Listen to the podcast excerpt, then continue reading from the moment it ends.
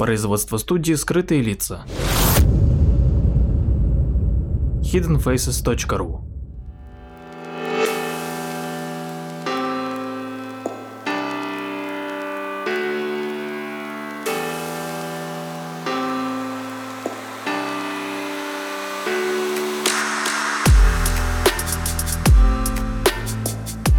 Здравствуйте, дорогие слушатели, с вами Владимир Марковский и очередной выпуск э, передачи «Прожектор восприятия». Сегодня мы поговорим о довольно известном американском бизнесмене, которого зовут Горвард Шульц, и является он э, исполнительным директором одной из, э, ну точнее, на самом деле, наверное, самой крупнейшей сети кофеин в мире под названием Starbucks.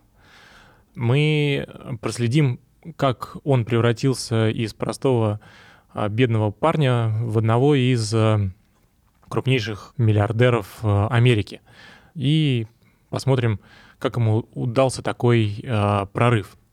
Так вот, его история началась в Бруклине, в Нью-Йорке. Он родился 19 июля 1953 года и вырос в этом не самом благополучном а, районе. Его родители много работали, а, но никогда не могли позволить себе каких-то излишеств. У них была заветная мечта, они хотели, чтобы сын вырос достойным человеком, способным обеспечить свою семью. И, наверное, не могли никогда предположить, что их ребенок станет а, одним из самых известных бизнесменов современности. Хотя, на самом деле, его имя не на слуху, но зато его сеть кофеин настолько а, широко распространена, что их сотни в каждом городе, более-менее крупном. Так вот, э, его детство прошло а, в квартале субсидируемых государством домов для малоимущих семей. Одним из немногих развлечений была баскетбольная площадка при начальной школе. А большинство обитателей квартала были очень бедны, э, и считалось, что у местной ребятни очень мало шансов добиться успеха. А, и Горвард тоже это прекрасно понимал, но его мечта об успехе была сильнее любых препятствий. Будучи мальчиком, он а, наблюдал не без сожаления, как его отец пытался удержаться на разных работах, не приносящих ему удовлетворения. Он работал в компании, поставлявшей ткани, водил такси и так далее. А когда Горварду было 7 лет, отец сломал на работе ногу, и поскольку контора не обеспечил его медицинской страховкой или денежной компенсацией. За этим последовали серьезные семейные финансовые затруднения, которые оставили в памяти города неизгладимый а, след. И домашняя атмосфера была пропитана страхом перед а, будущим. Именно тогда у него зародилась мысль создать большую компанию, которая бы приносила постоянный доход вне зависимости от обстоятельств. Он очень рано начал работать, в 12 лет продавал а газеты, потом стоял за стойкой местного кафе, а в 16 лет пошел работать в магазин мехов, где ему пришлось растягивать шкуры, и там он заработал огромное количество мозолей на руках, оплатили за это очень мало. Но зато этот тяжелый труд закалил э, характер и еще больше укрепил э, его в желании реализовать свою мечту. Тем более, что в этом его э, очень поддерживала мать, а, которая была довольно властной женщиной, она работала секретарем, а, и она постоянно рассказывала ему о великих людях, которые смогли добиться в жизни успеха. Так вот, в 1975 году, после получения степени бакалавра Северно-Мичиганского университета, Говард Шульц проработал три года в компании Xerox, где занимался продажами, а затем перешел в представительство шведской компании Хамама Пласт который занимался продажей бытовой техники. И в том числе эта компания продавала кофемолки таким компаниям, как Starbucks. Город решил познакомиться с ее владельцами, когда посмотрел на статистику продаж. Он выяснил, что эта компания закупает у него кофеварок гораздо больше, чем отдельные специализированные магазины. И он вылетел в Сиэтл, где, собственно, находилось руководство компании. Он э, попробовал э, их кофе и сразу в него влюбился, потому что кофе не имел ничего общего с тем, что он пробовал раньше, он был очень вкусный. А, он позже вспоминал, я вышел на улицу, шепча про себя, боже мой, какая чудная компания, какой чудный город, я хочу стать их частью. Он с первого взгляда влюбился в эту компанию. Она была, кстати, основана в 1971 году в Сиэтле тремя творческими людьми, учителем английского языка, учителем истории и писателем. Все трое обожали кофе и, в какой-то момент решили поделиться своей страстью и открыли небольшой магазин по продаже э, кофе. Там у них предлагался кофе отборных сортов в собственной обжарке. Открытие магазина пришлось на сложный э, период, потому что в конце 60-х годов американцы полностью разочаровались в растворимом кофе. А о том, что бывает еще какой-то кофе, кроме растворимого, большинство из них э, попросту не знало. Поэтому покупателей у них было немного. Кстати, название Starbucks происходит от фамилии одного из э, персонажей романа «Моби Дик» Старбека. А логотипом компании стало изображение сирены с обнаженной э, грудью и пупком, и этот э, образ э, символизирует, что кофе в Starbucks доставляется из дальних уголков мира. Оригинальный логотип, надо отметить, довольно сильно изменился с того времени, но его оригинал можно увидеть на первом магазине в Сиэтле. Так вот, у компании было кредо, благодаря которому ее магазины были популярны в Сиэтле, а именно учить своих покупателей искусству приготовления кофе. А, и, собственно, именно этот подход и энтузиазм, с которым работали сотрудники фирмы, так впечатлили 29-летнего Шульца. А, он стал буквально напрашиваться на работу в Starbucks и целый год донимал звонками ее директора Джерри Болдуина. Шульц убеждал его, что компания а, способна открыть гораздо больше магазинов, а Болдуин, в свою очередь, опасался, что быстрая экспансия может убить корпоративный дух Starbucks. И как-то раз Шульц закончил свою очередную попытку словами Хорошо, давайте все делать постепенно, в привычном для вас темпе, но при этом создавать нечто по-настоящему значительное. И буквально через день ему предложили стать директором по маркетингу Starbucks.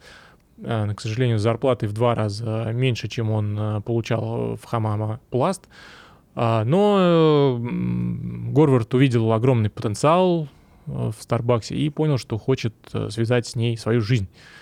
Поэтому он согласился работать там даже за меньшие деньги. И в 82 году он переехал в Сиэтл все свои силы он направил на развитие компании, но бизнес шел э, не так хорошо, как ему хотелось. Э, у Starbucks было э, лишь несколько тысяч постоянных клиентов. А в, но в 83 году э, Горвард э, побывал в Милане и привез из Италии рецепты латте и капучино. И, собственно, благодаря этому в течение следующего года продажи Starbucks выросли в три раза. Но на самом деле а, гораздо а, больше впечатления на Шульца произвели сами итальянские кофейни. Это были места дружеских встреч и досуга. А в Соединенных Штатах кофейни походили больше на забегаловки в стиле фастфуд. И Шульц очень долго обдумывал новую идею, прежде чем в 1985 году а, предложить Болдуину заняться созданием сети кофеин, на что он изначально получил категоричный отказ, поскольку основатели компании считали, что при таком подходе их магазин потеряет свою суть и отвлечет потребителей от главного.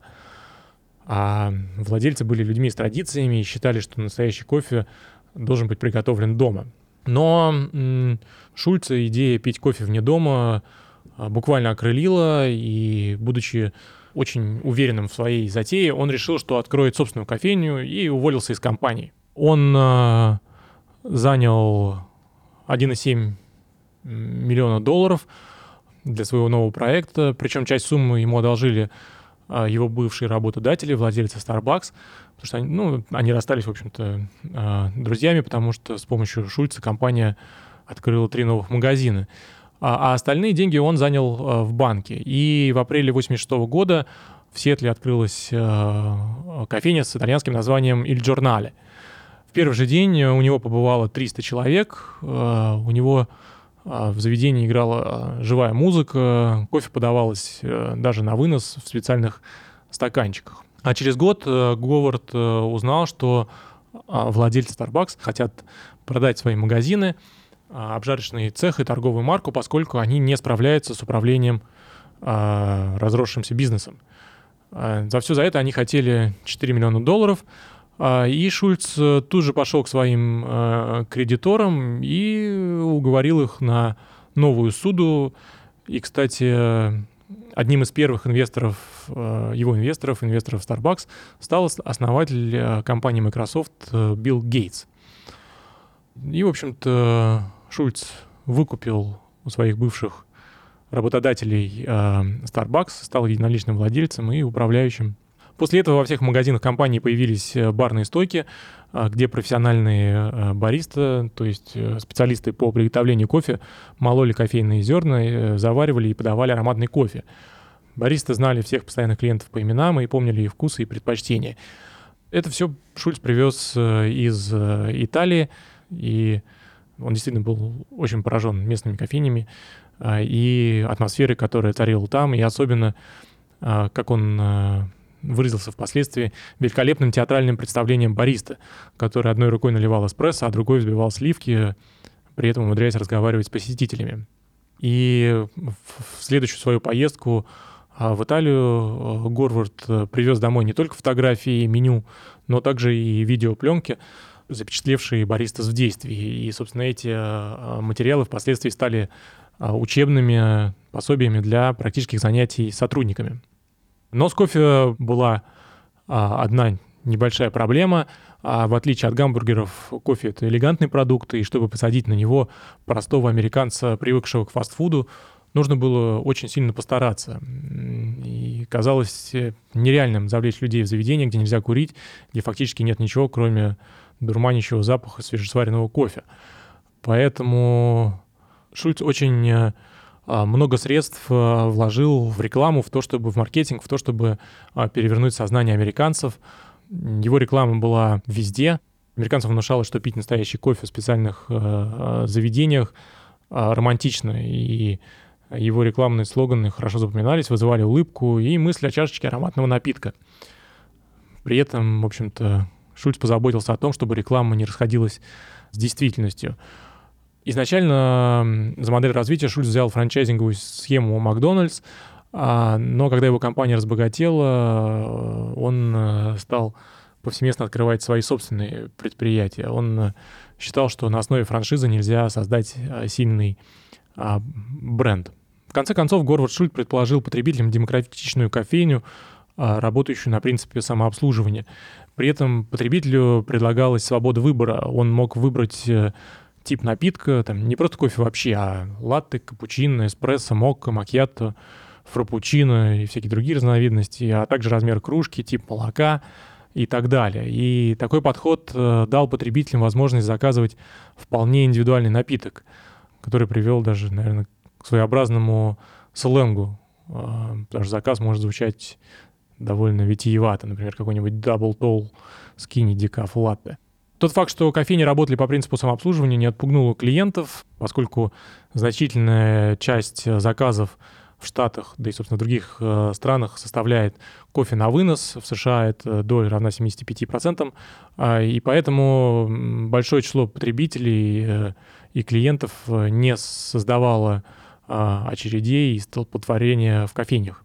Ну, кстати, нужно отметить, что Шульц очень заботился о корпоративном духе в компании – он говорил о том, что необходимо быть единой командой, постоянно совершенствовать качество приготовления кофе и уровень сервиса. И он даже обеспечил широкой медицинской страховкой сотрудников, которые больше всех работали. И также ввел систему опционов, вплоть до награждения акциями работников кофеин. Таким образом, он фактически свел на нет кадровую текучку, несмотря на то, что его сотрудники получали сравнительно невысокую зарплату. Кроме всего прочего, Starbucks э, очень быстро подстраивается под рынок. Говард всегда руководствовался тем, что мнение покупателя превыше всего и а, никогда не боялся менять э, что-либо в работе компании. Например, изначально у основателей Starbucks был принцип «А, «другие могут торговать чем угодно, мы же продаем только кофе темной обжарки». Но в какой-то момент выяснилось, что большинство потребителей Америки предпочитают кофе светлой обжарки. И тогда он решился на компромисс. В Starbucks стали готовить кофе светлой обжарки, а, более легкие и привычные для вкуса среднего американца, который еще в то время не привык к настоящему горькому кофе. На самом деле, исторически американцы предпочитали очень жидкий кофе, жидкой концентрации, именно из-за того, что пьют они его очень много и поглощают в неимоверных количествах, поглощали тогда в то время в неимоверных количествах, а, поэтому концентрация кофе должна была быть очень низкой, иначе можно было получить инфаркт. Но в скором времени Америка оценила новый кофе, и средний ресторан Starbucks в день посещали около тысячи э, человек. А в 1994 году, например, э, Шульц узнал от калифорнийских франчайзи Starbucks, что летом в кофейнях меньше посетителей, потому что там не продают прохладительные напитки. А сам Шульц не хотел отступать от своей чисто кофейной концепции и решился на эксперимент. Таким образом, в 1995 году во всех 550 заведениях Starbucks появился молочно-кофейный коктейль фрапучино. А, и он э, стал настолько популярным, что а, за тот же год принес компании десятую часть прибыли. А в 1996 году Pepsi заключил со Starbucks долгосрочный лицензионный контракт на производство фрапучино в бутылках. А, и, кстати, а, скоро те же самые прогрессивные калифорнийцы решили, что напитки, сделанные на жирном цельном молоке, смертельно опасны для их здоровья, потому что там было слишком много калорий. И конкуренты смогли быстро отреагировать на этот изменившийся спрос и начали предлагать кофе с обезжиренным молоком. Но специалисты Starbucks, уверенные в том, что обезжиренное молоко не позволит сохранить вкус кофе, долгое время сопротивлялись этой моде, но в конце концов э, пошли на новый компромисс, и в меню кофеин появились напитки, удовлетворяющие вкусом потребителей и сделанные на разных видах молока. А, и нужно сказать, что уже около 40% всех продаж кофе с молоком в Starbucks приходится на долю именно таких напитков. Ну и особенно нужно отметить, что Шульцу действительно удалось э, реализовать ту концепцию, которая его вдохновила в свое время в итальянских кофейнах, а именно перенести Starbucks э, неподражаемую домашнюю атмосферу итальянских кофеин. Starbucks действительно стал местом общения посетителей, и, и широкое распространение получила привычка назначать э, деловые э, встречи именно в Starbucks, а не в каких-то э, ресторанах. И, кстати, в какой-то момент необходимо отметить, что в Старбаксе играет довольно приятная музыка, которая э, действительно создает вот эту домашнюю и уютную атмосферу. Э, и э, в какой-то момент руководство Starbucks стали поступать многочисленные запросы, в которых посетители спрашивали, э, где можно купить э, записи того джаза, который звучит в кофейнях. И, кстати, в разных Starbucks играет одна и э, та же самая музыка, которая может одновременно играть в Сиэтле и в Нью-Йорке. И, в общем-то, в 95 году Starbucks заключил с компанией Capital Records Э, контракт э, на выпуск э, собственного сборника джаза и блюза. А, и в первый же день было распродано более 75 тысяч копий. А, и после этого Starbucks создала дочернюю компанию Here Music, а, которая стала ежегодно издавать фирменные сборники Blue Note и Blend in the Blues. Вот такой-то интересный факт. И, кстати, помещение а, для кофеин а, Starbucks выбирают, исходя из принципов фэн-шуй. Входная дверь обращена на восток или юг и никогда на север. Посетители должны наслаждаться дневным светом, а, но он не должен им мешать. Вот такая вот интересная история становления компании Starbucks. В успехах города Шульц. Спасибо.